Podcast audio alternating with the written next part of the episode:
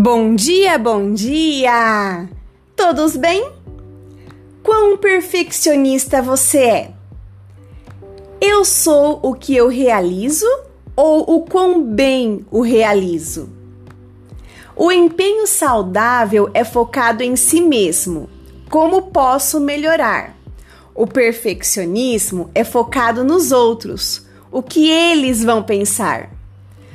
Brené Brown traz em seu livro A Coragem de Ser Imperfeito algumas reflexões sobre o que o perfeccionismo pode mascarar dentro de nossos comportamentos.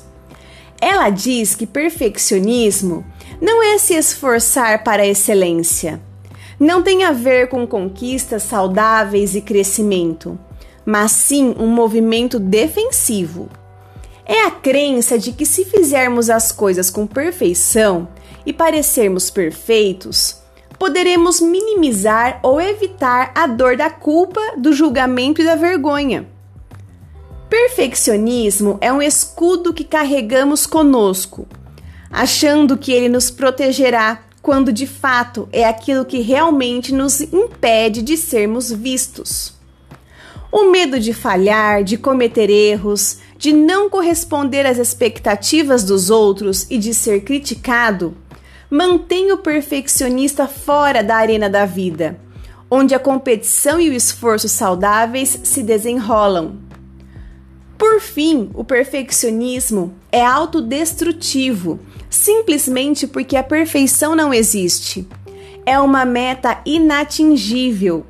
O perfeccionismo tem mais a ver com percepção do que com uma motivação interna. E não há maneira de se dominar uma percepção, por mais tempo que se gaste tentando. Qual tem sido seu investimento para se tornar perfeito? Tenha a coragem de deixar seu escudo, abra suas barreiras e apresente ao mundo quem você realmente é. Pense mais sobre isso. Bom dia!